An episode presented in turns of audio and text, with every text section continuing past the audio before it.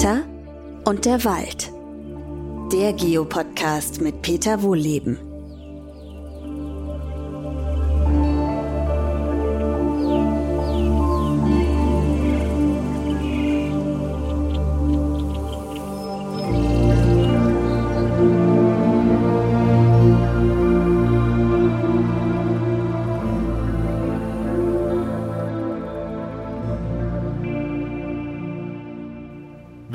Zu einer neuen Podcast-Folge. Heute gehe ich mit euch wieder in den Wald. Und diesmal geht es um die Frage, was holen wir denn da raus? Nämlich das Holz. Wozu brauchen wir es? Was macht das mit dem Wald? Kann man das überhaupt schonend machen? Diese ganzen Fragen würde ich gerne mal mit euch durchgehen. Und wir fangen vielleicht erstmal mit der Frage an, wozu brauchen wir das überhaupt? In der Vergangenheit war das klar. Im Mittelalter zum Beispiel, da redet man regelrecht vom hölzernen Zeitalter, weil man ohne Holz eigentlich gar nichts machen konnte. Holz war die Hauptenergiequelle zum Heizen, zum Verhütten von Erz, zur Glasherstellung, also für diese ganzen Dinge halt.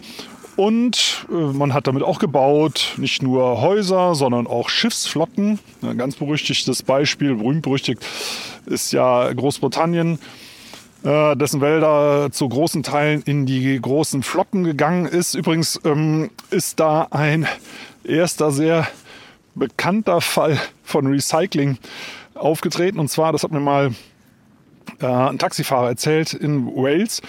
Da sind wir durch ein kleines Dörfchen gekommen und er sagte, hier ist ein Teil der Schiffe von Admiral Nelson wieder zurückgekommen. Man hat den Leuten dort die alten Eichen gefällt und so als kleine Entschädigung dann, als die Schiffe abgewrackt wurden, äh, das Holz wieder zurück in die Dörfer gebracht und da sind Häuser daraus gebaut worden, die heute noch stehen. Also ein Teil der Flotte von Trafalgar ist tatsächlich in Form von Häusern immer noch vorhanden.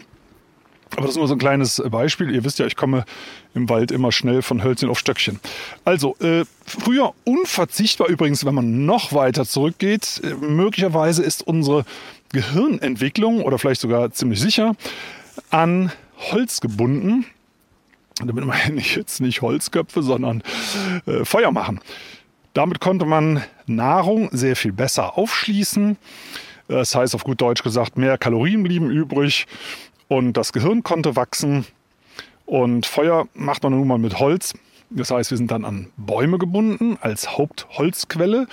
Äh, das wird so äh, weit, dass wir sogar genetisch Spuren in uns haben, dass wir zum Beispiel Holzrauch sehr viel besser vertragen als Frühmenschen. Also wir haben uns da irgendwie dran gewöhnt, an Holz und Feuer und Kochen und größere Gehirne. Also irgendwo war das immer schon eine ganz, ganz wichtige Rohstoffquelle, der Wald und das Holz. Äh, in moderneren Zeiten, heute zum Beispiel, verbrauchen wir grob 127 Millionen Kubikmeter Holz pro Jahr in Form von allen möglichen Produkten. Das meiste davon wird allerdings verbrannt. Direkt als Energiequelle, wie in der Steinzeit, verbrennen wir den größten Teil des Holzes direkt in Öfen oder auch in Kraftwerken, Tendenz übrigens stark steigend. Aber wir machen auch andere Sachen aus Holz. Wisst ihr alle, Papier, Möbel, Hausbau, diese ganzen Dinge bis hin zur Kleidung, ne, also moderne äh, Textilfasern, Lyocell, genau so heißt das, glaube ich. Ähm, das wird zum Beispiel aus Holz gewonnen, Zellstoff aus Holz, den man dann in Form von Mode in den Bekleidungsgeschäften kaufen kann. Es schließt sich nicht so direkt. Also Holz taucht wirklich überall auf. Mittlerweile auch als Einweggeschirr und allen möglichen anderen Sachen. Die Frage ist erstmal, wie viel kann der Wald überhaupt liefern? Tja, eine gute Frage. Das weiß keiner. Also es weiß übrigens auch keiner so ganz genau, wie viel Holz überhaupt eingeschlagen wird, aus dem Wald rausgeholt wird, weil äh, zum Beispiel der Kleinprivatwald, und das sind nennenswerte Anteile, so ganz grob ein Viertel des Waldes in Deutschland, äh, der ist in, in Kleinprivatwaldhand. Das heißt, die Leute haben dann so ein, zwei, drei Hektar oder irgend sowas. Und wie viel die da rausholen, weiß man nicht. Das schätzt man in Bezug auf Umfragen, die äußerst ungenau sind. Also es weiß keiner so genau. Übrigens weiß auch gar keiner genau, wie viel Wald wir haben. Da liest man unterschiedliches. Da liest man 32 Prozent. Das Statistische Bundesamt sagt, nö, es sind 29 Prozent. Äh, Finde ich auch interessant. Drei Prozent der Bundesfläche, das ist ja eine nennenswerte Größe. Äh, ja, so genau weiß man das nicht. Aber gut, ähm, die Frage war ja, wie viel können wir überhaupt rausholen aus dem Wald? Dazu muss man mal schauen, was machen die Bäume eigentlich äh, mit dem Holz? Holz ist das Baumskelett. So wie unsere Knochen uns aufrecht halten, sonst würden wir zusammenfallen wie so eine äh, Gummipuppe. Äh, so ist es bei Bäumen auch. Die können sich aufrichten zu diesen gigantischen Höhen. Die höchsten Bäume der, der Erde können über 100 Meter hoch werden, weil sie ein Holzskelett haben. Und dieses Holzskelett ist aufgebaut aus Zellulose und Lignin und noch ein paar anderen Sachen.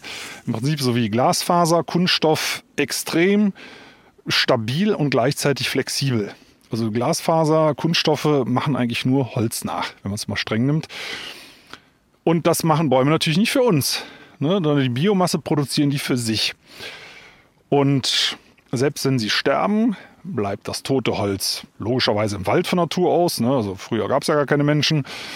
Und das wird sofort wieder recycelt und in Form von Humus auch im Boden langfristig gebunden. Humus speichert auch Wasser, genauso wie Totholz und ernährt ganz viele Pilze und Insekten und Bakterien, die wiederum den lebenden Bäumen helfen, das ganze Ökosystem fit zu halten, Krankheiten abzuwehren und so weiter. Also es ist ein riesiges System, was mit Biomasse arbeitet. Und diese Biomasse, diese Biomassespeicher hat ein Leck und das sind wir Menschen. Wir bohren also quasi ein Loch in diesen Speicher und sagen, das zapfen wir mal für uns ab. Und das ist halt die Frage, wie viel darf man da abzapfen? Wir schauen uns mal natürliche Wälder an, die haben ungefähr viermal so viel Biomasse wie unsere bewirtschafteten Wälder. Also drei Viertel haben wir quasi schon abgezapft. Und das macht was mit den Wäldern. Die machen Biomasse ja nicht für Menschen, sondern um das eigene System produktiv zu halten und alle zu versorgen, die davon abhängen. Und wenn man drei Viertel rausnimmt, ja, dann wird so ein Wald wärmer. Ne, Wälder, das hatten wir schon mal in anderen Podcasts, in anderen Folgen hier bei uns.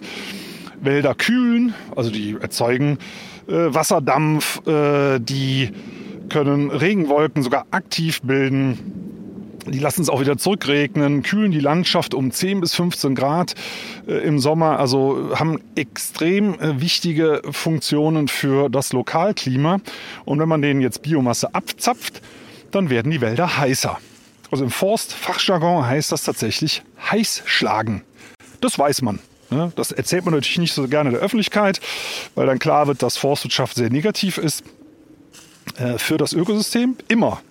Also wenn man mal äh, alte Berichte liest, zum Beispiel Heinrich Kotter, das ist der Begründer des Waldbaus in Deutschland, der hat so um 1860 schon geschrieben, dass Urwälder äh, oder Waldökosysteme, die sich selbst überlassen, bleiben in Deutschland oder in Europa generell immer besser werden, immer mehr Biomasse anreichern, die Böden immer besser machen. Und selbst die beste Forstwissenschaft vermag diesen Prozess anzuhalten, aber eben nicht mehr besser zu machen und die schlechte Forstwissenschaft macht alles schlechter. So, das war Stand 1860. Ähm, das wusste man damals schon. Heutzutage ist man nicht ganz so äh, offen mit Fehler. Fehlerkultur ist relativ schlecht.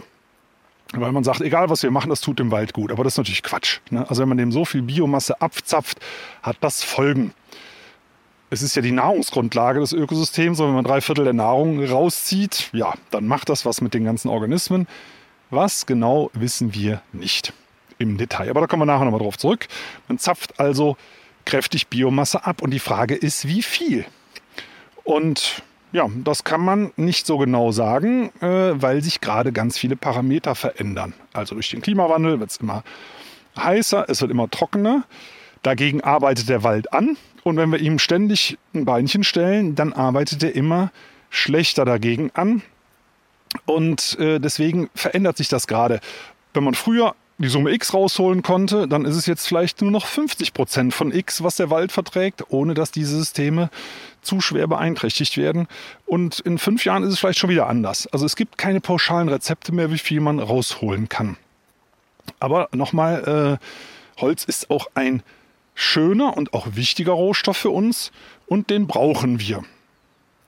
Jetzt kommen wir nochmal zu den Bäumen zurück. Was macht das mit den Bäumen?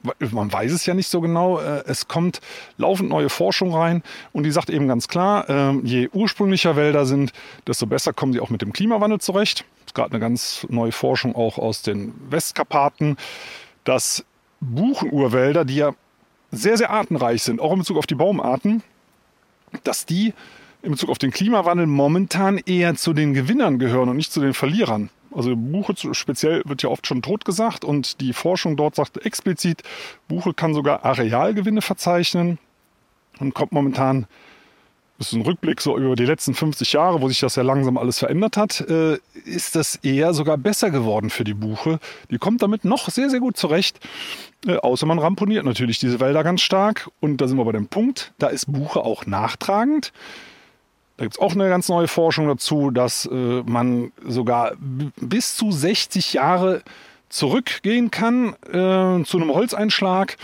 Und der hat heute noch, also Holzeinschlag von vor 60 Jahren hat heute noch Auswirkungen auf den Gesundheitszustand von Buchenwäldern, selbst wenn die wieder ziemlich intakt scheinen. So haben die sich nach 60 Jahren von einem starken Holzeinschlag noch nicht erholt. Das ist so eine Art Trauma, den die Bäume dann erleiden. Und dann sagt man, ah, Jetzt im Klimawandel geht es ihnen schlechter, also liegt es am Klimawandel? Nein, das lag dann am Holzeinschlag von vor 60 Jahren, also bis zu 60 Jahren zurück. Ja, denn nochmal, die Forschung sagt ja, dass Buchenwälder sogar überraschend gut mit dem Klimawandel aktuell zurechtkommen. Aber wir brauchen ja Holz. Wir brauchen Holz, auch heute noch zum Bauen, für Papier und so weiter und so fort. Und jetzt sehen wir mal von der Menge ab, das hatte ich schon gesagt, wir verbrauchen viel zu viel Holz äh, aktuell. Äh, das muss man deutlich zurückfahren, aber das, was man entnehmen kann, das muss man ja dann irgendwie entnehmen. Und die Frage ist, wie macht man das so, dass das schonend ist für den Wald? Jetzt ist erstmal der Biomasseentzug ein Problem. Also ich hack da einen Baum ab und für die anderen Bäume wird es an der Stelle auf einmal heller. Es wird heißer, weil die Sonne reinscheint. Es wird auch trockener. Und für die ganzen kleinen Tierchen verändert sich da was. Also es gibt viele Tiere, die von einer relativ exakten Luftfeuchtigkeit abhängen. Und wenn die Luft trockener wird, dann verschwinden die und andere Arten treten auf. Also erstmal passiert was mit dem Umfeld. Okay, aber ich, wenn ich Holz ernten will, muss ich ja einen Baum absägen. Äh, das kann man sehr schonend machen. In einer Durchforstung. Ne, da durchforstet man den Bestand da geht es ja wirklich, so ähnlich wie ein Lagerbestand, den man durchgeht und nimmt dann einen Teil der Bäume raus. Aber wenn es geht, nicht zu viel auf einmal, ne? denn dann ist die Umstellung für Bäume noch härter. Ähm, also sie sollen sich eben langsam dran gewöhnen, deswegen nimmt man am besten nicht so viel auf einmal raus. Jetzt hat man das abgesägt, ja, da geht schon los. Äh, Moment, stopp, bevor man absägt, womit säge ich das denn ab? Lasse ich das von Hand machen, also von Waldarbeiterinnen und Waldarbeitern mit der Motorsäge. Das nennt man Motor manuell, ja, also der Fachausdruck. Oder mache ich das mit einem Harvester, mit einer großen Erntemaschine. Die ist natürlich viel schneller und viel billiger. Also so, so, ein, so ein Harvester, der kann locker 10, 15 äh, Waldarbeitende ersetzen. Also verschwinden natürlich auch Arbeitsplätze, keine Frage. Aber er ist halt auch sicherer, da passieren nicht so viele Arbeitsunfälle und er ist vor allem auch schneller und billiger der erntet das letztendlich wie ein Getreidefeld. Entweder im Kahlschlag oder eben bei einer Durchforstung hier und da einen einzelnen Baum. Also je, je, weniger man auf einmal rausnimmt, desto schonender ist das für den Wald, aber desto schlechter für die Maschine, weil die ja gar nicht richtig auf Touren kommt. Ne? Wenn die immer nur einen einzelnen Baum abmacht und muss dann wieder 30 Meter fahren, äh, das ist nicht effektiv. Deswegen nehmen diese Maschinen relativ viel auf einmal raus. Jetzt muss das Holz ja irgendwie raus. Ähm, oder die Maschine muss erstmal rein in den Wald. Die hat einen Greifarm, die kann so acht bis zehn Meter weit greifen. Muss ich das Holz dann, also die Bäume erstmal fällen und äh, die werden gleichzeitig dann entastet mit so Entastungsmessern, die da dran sind und dann auch schon in die passenden Längen geschnitten, je nachdem, was man draus machen möchte.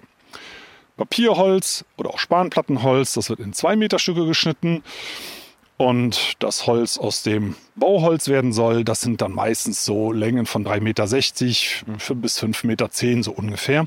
Übrigens, wenn ihr in den Wald geht, Ihr könnt erkennen, ob da ein Harvester, also eine Vollerntemaschine oder äh, Waldarbeiterinnen und Waldarbeiter das gemacht haben.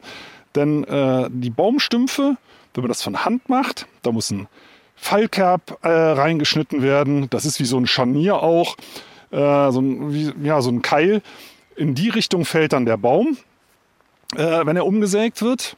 Und wenn das ein, eine Maschine macht, die drückt den Baum, wohin sie will, die sägt den direkt in einem Stück durch. Das ist dann ein glatter Schnitt äh, ohne so eine so ein Fallkerb, eine Bruchstufe und was sich da alles so, ähm, was da so alles so geschnippelt wird, wenn man es per Hand macht. Also mit einer Maschine glatt ab. Und an dem Holz sieht man, wenn das mit einer Maschine gemacht wird, so äh, Pünktchen überall auf der Rinde. Das kommt von den Stachelwalzen, die das durch den Maschinenkopf ziehen. Kann man also sehr, sehr gut erkennen. Hier im Hintergrund, äh, da ist ein Mäusebussard. Ja, die sind jetzt hier in Paarungsstimmung. Es ist ein wunderschöner Sonnenschein hier im Wald. Ich mag das total, das du nur nebenbei. Äh, ja, da kann man übrigens gerade auf die Vögel. Also nochmal, ich komme hier so ein bisschen von Hölzchen auf Stöckchen. Äh, das Problem ist, wenn man Holzernte macht, beeinträchtigt man ja auch die Tierwelt. Früher hat man traditionell nur im Winter Holz eingeschlagen. Da haben die Sägewerke sich entsprechend bevorratet. Mittlerweile wird rund ums Jahr Holz eingeschlagen. Äh, Stichwort Just in Time. Wenn man sich ein Lager anlegen muss mit Holz, muss man entsprechend viel Geld investieren als Sägewerk in dieses Holz. Und das liegt dann da eben ein halbes Jahr auf dem Platz rum und arbeitet sozusagen nicht das Geld.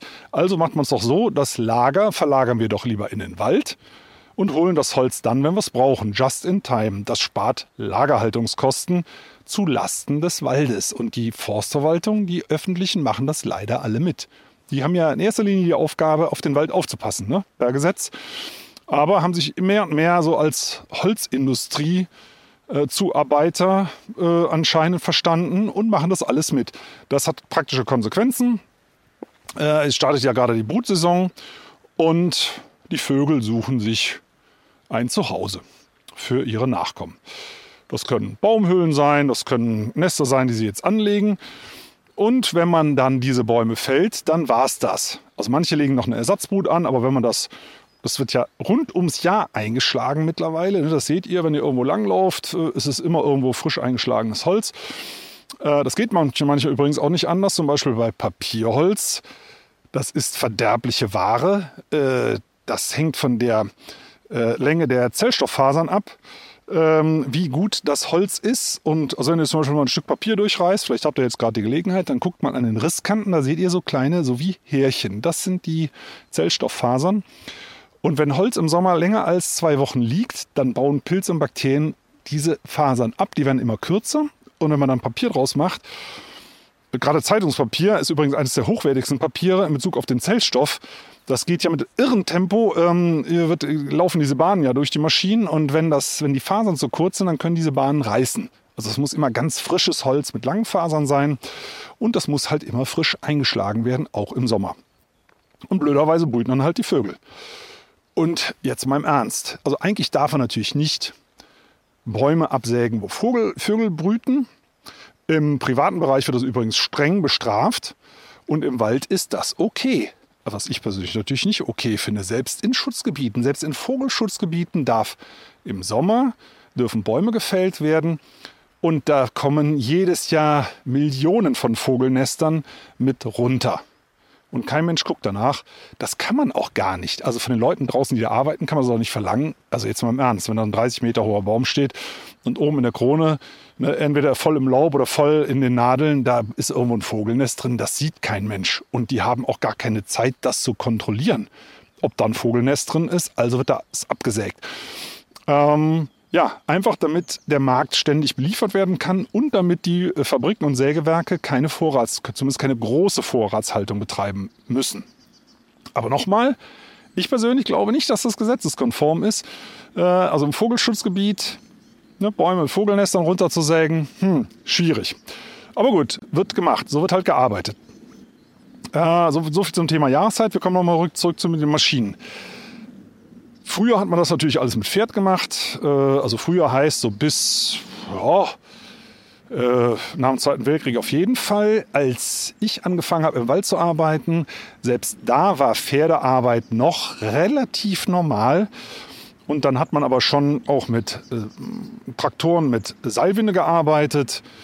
Äh, aber ja, so bis Anfang der 90er Jahre war das Pferd noch relativ weit verbreitet. Dann hat das ganz stark nachgelassen, als diese großen, großen Stürme kamen, wie wir in Wipke, die 1990 bis 1995 hier überall durchgezogen sind. Da haben dann viele Firmen auf Vollernter umgestellt, auf Harvester. Äh, und die Maschinen haben halt einen großen Nachteil gegenüber Pferden, die verdichten den Boden extrem. Also bis in ein, zwei Meter Tiefe die einmal drüber rollen, selbst mit ganz breiten Reifen, spielt keine Rolle, es ist die Motorvibration, weniger das Gewicht, äh, was eine starke Bodenverdichtung bewirkt innerhalb von Sekunden und dann setzt sich eben das ganze Porenvolumen zu. Äh, die Wurzeln ersticken, die Bäume wurzeln anschließend eher flach, weil die in tieferen Schichten eben ersticken. So die oberen 20 Zentimeter, die können sich so nach so einem Maschineneinsatz schon wieder lockern durch Frost, durch Wildschweine, durch Maulwürfe, durch Regenwürmer. Aber die tieferen Bodenschichten, so unterhalb von 20 Zentimetern, die regenerieren sich nach heutigem Stand wahrscheinlich nie wieder. Die sind also quasi entweder tot oder zumindest ganz stark beeinträchtigt. Das heißt also Sauerstoffmangel, die nehmen kaum noch Wasser auf. Die Böden, also wenn die Böden kaum noch Wasser aufnehmen, heißt das mehr Hochwasser. Und auf der anderen Seite vertrocknen die Bäume auch leichter, weil sie eben den Winterniederschlag äh, der jetzt ganz, ganz wichtig ist, äh, wie man herausgefunden hat, im Sommer. Also unsere heimischen Laubbäume verbrauchen überwiegend Winterniederschlag, auch im Sommer, der eben gespeichert sein muss.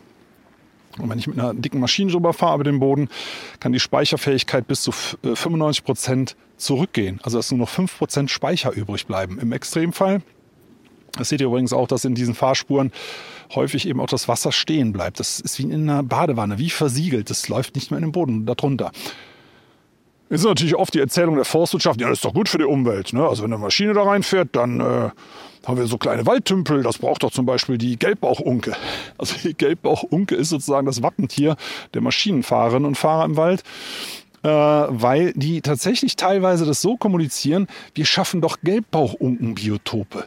Ja, da leichen auch schon mal Gelbbauchunken in diesen Kunsttümpeln, aber von Natur aus haben die natürlich ganz andere Habitate. Also die sind ja nicht, äh, haben sich ja nicht evolutionär mit Maschinen entwickelt. Was für ein Quatsch. Also die würden schon lieber in ihren Originalbiotopen leben, die der Mensch zerstört. Und die, die nehmen auch schon mal mit solchen Ersatzbiotopen vorlieb, wobei man sagen muss, diese Harvesterspuren trocknen dann halt auch in heißen Sommern schnell wieder aus. Und wenn dort Holz rausgeholt werden soll, ist es den Leuten natürlich völlig wurscht, ob da eine Gelbbauchunke rumdümpelt. Da wird wieder durchgefahren und dann war es das mit der Gelbbauchunke. Also das nur mal so nebenbei, das wird oft so als Erzählung genommen. Ja, ist doch ganz toll, da schaffen wir kleine Biotope, Feuchtbiotope. Äh, nee, also das ist natürlich Quatsch. In diesen Fahrspuren Gas durch den Sommer, äh, Sauerstoffmangel auch Methan aus, ne, finden auch äh, natürlich Abbau von Humus unter Sauerstoffabschluss statt. ist also ganz, ganz schlecht für äh, den Ausstoß von Klimagasen, die dann, das dann nimmt dann eben zu in diesen Fahrspuren. Aber nochmal, irgendwie muss man das Holz ja rauskriegen. Und jetzt die Frage, wie? Also aktuell wird reingefahren alle 20 Meter auf 4 bis 5 Meter Breite. Also das heißt, man hat 16 Meter Waldstreifen, 4 Meter Befahrung. 16 Meter Waldstreifen, 4 Meter Befahrung. Und weil das teilweise sogar flächig befahren wird, also nehmen wir an, der Wald kippt in einem Sturm um. Und dann wird kreuz und quer gefahren, anschließend auf dem Kahlschlag. Äh, und dann hält man anschließend wieder diese 20 Meter Linien ein. Aber dann ist der Boden ja schon komplett kaputt gefahren, sodass man aktuell davon ausgehen kann, dass so grob 70 Prozent der Waldböden schon kaputt gefahren sind. Also speichert nicht mehr richtig Wasser und äh, hat Sauerstoffmangel unten drin, sodass das Bodenleben teilweise erstickt. Das ist leider die Folge, dass man das Holz billig rausholt. Man kann ja auch mehr Geld investieren. Es gibt ja auch schonendere Verfahren. Übrigens mal gerade zum billig. Also man sagt, ja, aber was sollen die Leute machen? Ne?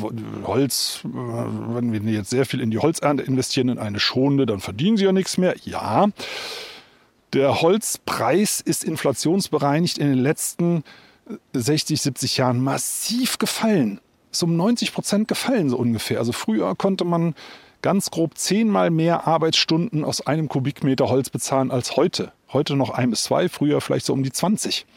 Also das Holz ist inflationsbereinigt massiv billig, billiger geworden und die Arbeitsverfahren dadurch zwangsweise eben auch. Also wenn Holz wieder ein bisschen mehr kosten würde, wäre es ja auch okay. Also wie kann man es besser machen? Man kann es mit dem Pferd rausziehen lassen. Äh, es gibt nicht mehr so viele Pferderückerinnen und Rücker, so heißt dieser Beruf, weil eben die Nachfrage kaum noch vorhanden ist. Und äh, Pferde können das eben sehr, sehr schonend machen und machen das übrigens sehr, sehr gerne. Also, wenn man das mal gesehen hat, Arbeit mit Rückepferden, äh, das wird ja in der Regel mit zwei Pferden gemacht. Ein Pferd macht Pause und das Pferd, was Pause macht, ist sauer. Ne, also wer Pferde hat, wir haben Pferde, man sieht das, die sind stinkesauer, dass das andere Pferd äh, laufen darf und sie selber müssen Pause machen. Also sie machen es gerne. Die laufen auch äh, von, teilweise von selber in den Hänger, ne, wenn es rausgeht in den Wald, weil die wissen, hey, es geht raus in den Wald, ab in den Pferdehänger. Ähm, also ein sehr schönes Verfahren. Und irgendwo muss natürlich dann schon eine Maschine mit dazu, die das Holz zusammenstapelt oder der LKW muss irgendwo ranfahren können. Irgendwo gibt es dann schon Infrastruktur im Wald, aber nicht alle 20 Meter, sondern vielleicht alle 40, alle 60, alle 80, alle 100 oder noch mehr Meter auseinander. Also es spart sehr viel an Befahrung ein und schont die Böden dadurch viel mehr. Und ein Pferd, das könnte man sagen, jo, also ein Pferd, Rückgepferd, das kann ja eine Tonne wiegen. Das sind richtig schwere Kaltblüter, das verdichtet den Boden doch auch ordentlich. Naja, also auf der einen Seite haben die Suppenteller große Pferdehufe. Also verteilt sich das Gewicht. Zum Zweiten vibrieren die nicht, wie eine Maschine. Also die zittern auch nicht, wenn es denen kalt ist, weil denen wird ja heiß. Die schwitzen dann auch richtig im Winter. Äh, und das Dritte ist, man kann es empirisch widerlegen. In den vergangenen Jahrtausenden haben ja hier Großsäugetiere die Böden betreten. Also das waren in den äh, nacheiszeitlichen äh, äh, Kälte, Steppen und ersten aufkommenden Wäldern waren das Waldelefanten, die übrigens größer waren als die heutigen Elefanten. Das waren Nashörner und so weiter. Äh, bis zum heutigen Tag, bis hin zu Hirschen, äh, Rehen und so weiter. Also ein Hirsch hat pro Quadratzentimeter sicher einen höheren Bodendruck als ein Rückgepferd. Und trotzdem kann man in den Waldböden bei uns keine Verdichtung durch Säugetierbelaufung, so möchte ich es mal nennen, feststellen. Also ein Pferd reiht sich da nahtlos ein in alle anderen Tiere, die hier schon seit Jahrzehntausenden über die Böden latschen, ohne irgendeinen Effekt. Also das ist der ganz einfache, praktische Nachweis. Ja, und dann kommt eben das Holz irgendwann äh, dann doch äh, auf den LKW. Also eine gewisse Infrastruktur äh, gibt es im Wald, wenn wir Holz rausholen wollen, aber eben nicht so dicht, wie wir das heute haben. Das ist viel zu viel zu viel für unsere Waldböden. Äh, es gibt auch noch andere Verfahren, zum Beispiel Seilkran.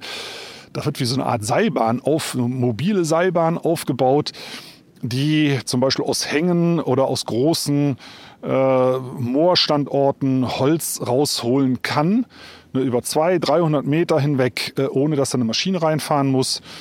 Es wird von dieser Seilbahn, die man da aufbaut, werden dann eben so Seile runtergelassen, wo man das Holz anketten kann und quasi wie raushebt und dann, dann wie so eine Gondel rausholt aus dem Wald. Das lohnt sich aber nur, wenn viel Holz auf einmal rauskommt. Und da sind wir wieder bei dem Dilemma. Das bedeutet einen starken Eingriff, eine starke Aufheizung dieses betreffenden Waldstückes, einen starken Biomasseverlust mit den entsprechenden Veränderungen, die wir so genau ja noch gar nicht kennen. Äh, das ist eben das, das ganz große Problem. Äh, also passt der Seilkran halt in vielen Fällen auch nicht. Also ich bin ein absoluter Fan von Rückgefährden, weil die halt sehr, sehr äh, gut überall einsetzbar sind, außer in allersteilsten Hängen. Was macht man da? Entweder lässt man es sein mit der Holzernte oder äh, man äh, seilt es dann eben mit einem Traktor mit Seilwinde hoch aus dem Hang. Das ist vor allem für die Leute, die mit diesem Traktor dann, ich sag mal, über 100 Meter oder noch länger ein Seil ausziehen müssen, ist es halt Schwerstarbeit. Aber äh, besser ist es eben, das so zu machen, als unsere Böden ähm, kaputt zu machen. Also Holzernte im Wald ist ein schwieriges Kapitel. Es taucht dann auch immer die Frage auf, wenn die Böden denn jetzt kaputt sind durch Holzernte, wie kann man die regenerieren? Ich hatte es ja vorhin schon gesagt, erholen von Natur aus tun sich die Böden wahrscheinlich nie wieder. Es gibt tatsächlich noch, äh, haben wir hier bei uns in der Nähe, Fahrtrassen aus der Römerzeit, wo im Untergrund der Boden verdichtet ist. Es gibt, da habe ich mich mal mit einem amerikanischen Forstwissenschaftler unterhalten, in den Prärien noch die Fahrspuren von den Planwagen der Siedler. Die kann man da noch sehen, hat er mir erzählt. Also der Boden, der trägt sehr, sehr lange nach, wenn da irgendwelche äh, Beschädigung erfahren hat. Aber die Frage ist, kann man sowas nicht maschinell wiederherstellen, ähm, zum Beispiel durch Flügen? Also wenn man jetzt den Waldboden pflügt, hieße das ja, dass man nochmal mit einer Maschine drüber fährt und dann alles aufreißt. Dadurch kommen die Bodenschichtungen durcheinander, die alle sauber austariert sind. Jedes Lebewesen äh, hat sich genau auf die Bodenschicht angepasst, in der es lebt. Und wenn man das jetzt alles durcheinander bringt durch einen Flug, naja, das macht die Sache auch nicht besser. Zum Zweiten macht ein Flug ja nur grobe Schollen.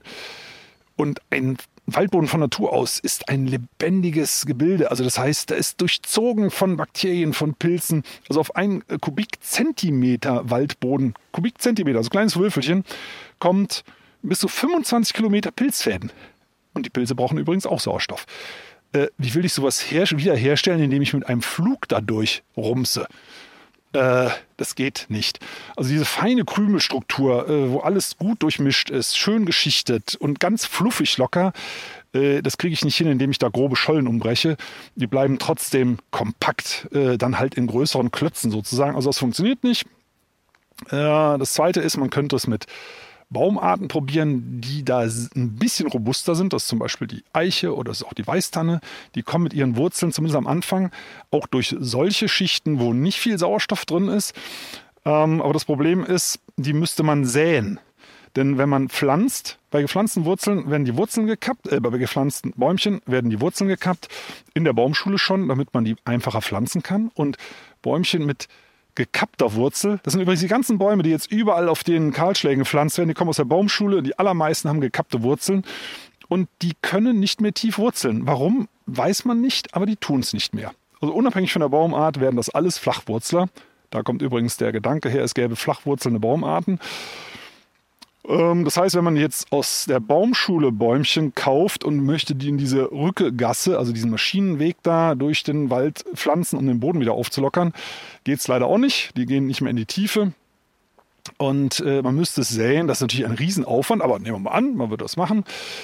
Auch dann ändert sich die Bodenstruktur so schnell nicht. Ne? Dann haben wir zwar Wurzeln, die da durchgehen, aber äh, das, davon kommt das Ökosystem nicht zurück, weil links und rechts von der Wurzel ist der Boden eben einfach immer noch sauerstoffundurchlässig.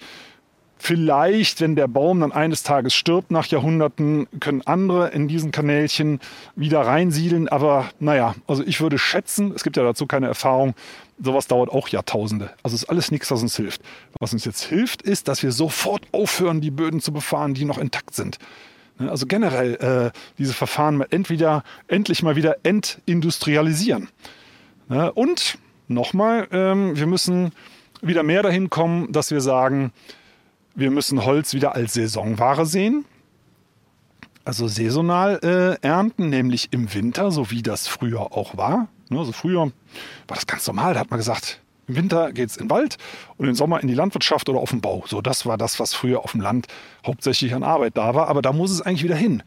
Was natürlich für die Sägewerke, für die verarbeitende Industrie bedeutet, dass sie eine andere Lagerhaltung betreiben muss. Ja, dann werden Produkte auch wieder teurer.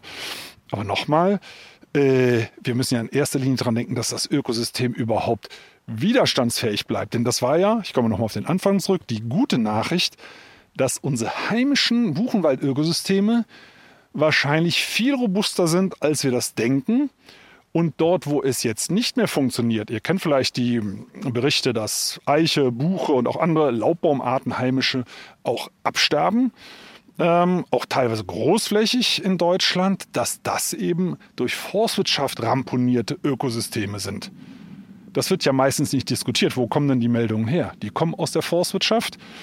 Ja, die Forstwirtschaft macht die Waldzustandsberichte, äh, die ihr immer hört. Und da wird systematisch also es kommt alles rein, Klimawandel, bla bla bla, äh, systematisch die Rolle der Forstwirtschaft ausgeblendet. Man sagt, naja, aber das ist der Hauptfaktor für den Waldzustand aktuell. Also nach aktuellem Stand des Wissens ist der Hauptzustand äh, der, der Hauptfaktor für den schlechten Zustand der Wälder die Forstwirtschaft. Und dieser Faktor taucht aber, zumindest in den amtlichen Mitteilungen, praktisch nicht auf.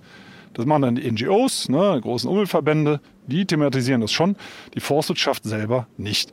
Ne? Und äh, auch die staatliche, die ja zu den größten Holzverkäufern gehört, äh, die thematisiert das eben praktisch nicht. Und das ist schade, weil wie wollen wir denn die Wälder schützen und auch als Rohstoffquelle erhalten, wenn wir uns nicht weiterentwickeln. Ne? Also es geht immer weiter in die Richtung, Wälder lösen sich auf, verschwinden immer mehr in Deutschland. Äh, Deutschland hat schon über 5% der Waldfläche verloren und die Tendenz ist stark steigend.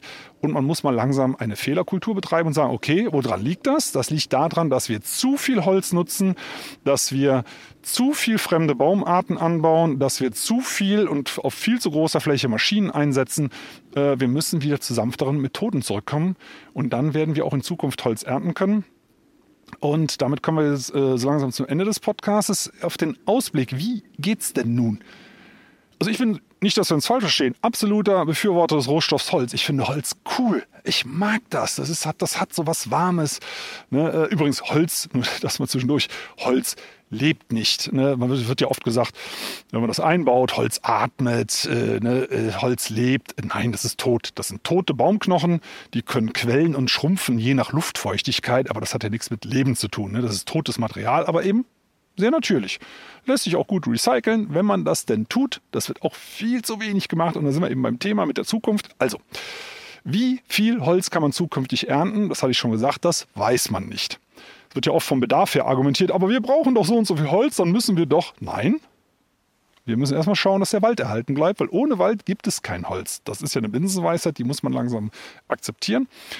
Also wir müssen erstmal den Wald so stark wie möglich machen. Denn ein starker Wald ist gesünder und betreibt viel mehr Photosynthese, kann sich durch eine Sommertrockenheit viel besser durchlavieren und äh, kann deswegen zum Beispiel auch im Sommer weiter Holz produzieren, während Kunstwälder, die vertrocknen, logischerweise kein Holz mehr produzieren. Also gesunde Wälder, die hochproduktiv sind, die nebenbei natürlich auch mehr Wasser liefern, äh, die Umgebung mehr kühlen, aber eben auch mehr Holz produzieren.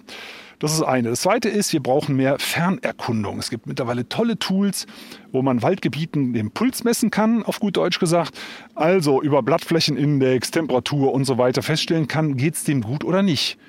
Man muss ja gar nicht im Detail verstehen, woran das liegt. Aber man kann, ne, wie bei uns, wenn wir Fieber ähm, bekommen, ich sag mal, man weiß, 42 Grad, ganz schlecht, sollte man dringend was unternehmen. Äh, so ist es beim Wald auch. Wenn wir merken, ah, der heizt sich auf, muss in diesen Waldgebieten der Holzeinschlag gestoppt werden. Und wenn man sieht, ah, der erholt sich, der wird immer gesünder, dann kann man hier und da mal einen Stamm ernten. So muss man da rangehen. Also die Menge reduzieren, den Wald sich erholen lassen, ihm die Temperatur, den Puls fühlen sozusagen und dann schauen, äh, wie entwickelt er sich weiter in einem sich weiter aufheizenden globalen Klima. Die Randbedingungen werden immer schlechter. Und genau deswegen muss Wald immer widerstandsfähiger werden und immer mehr Biomasse für sich selber behalten, um das auszuhalten, was wir da alle miteinander veranstalten. Okay, also die Holzmenge kann man darüber ein bisschen steuern, man kann sie aber nicht mehr vorhersagen.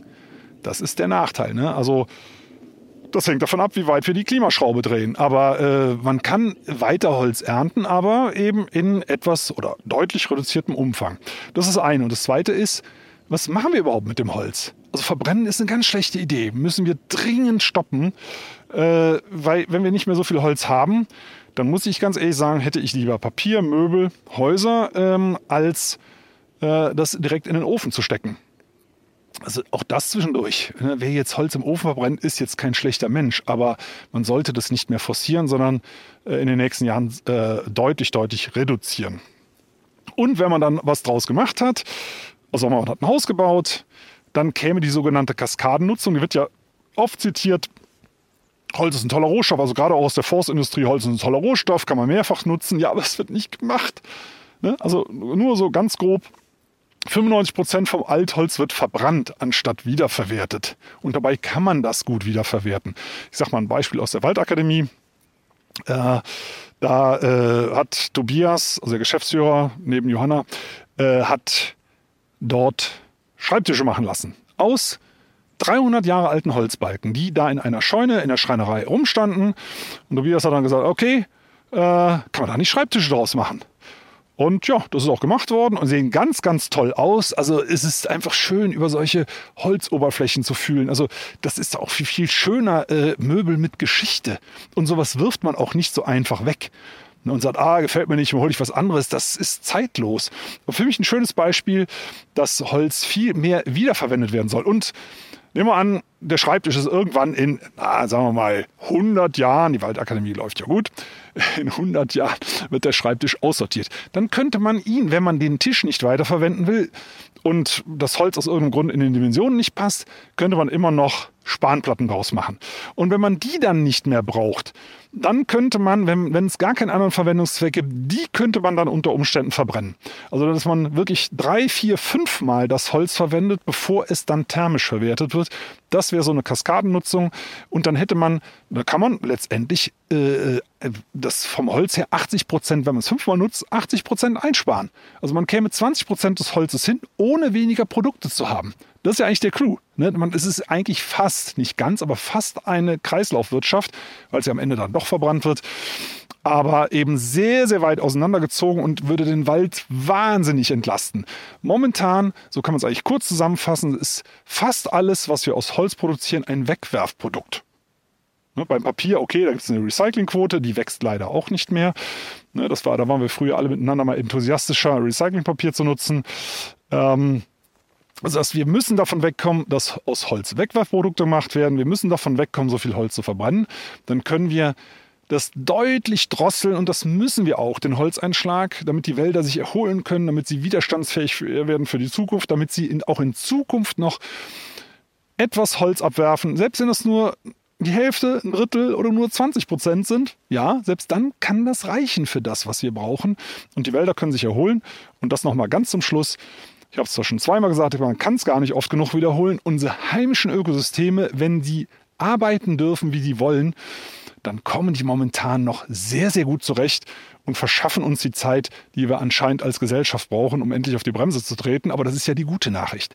Ne, die gute Nachricht ist, wir werden auch in Zukunft Holz haben können und wir werden auch in Zukunft vor allem noch viel wichtiger Wälder haben können, wenn wir uns jetzt als Gesellschaft ein bisschen am Riemen reißen und endlich schon da mit diesem sehr, sehr wertvollen Ökosystem umgehen, was nebenbei ja ganz, ganz viele Funktionen erfüllt. Also ich stehe jetzt hier gerade in der Sonne im Wald. Ich liebe das. Hier ist es leise, man hört ein bisschen den Bach rauschen, man hört die Vögel.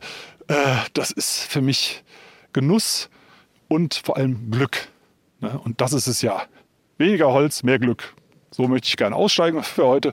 Freue mich, dass ihr dabei gewesen seid und freue mich noch viel mehr, wenn ihr das nächste Mal wieder mit dabei seid.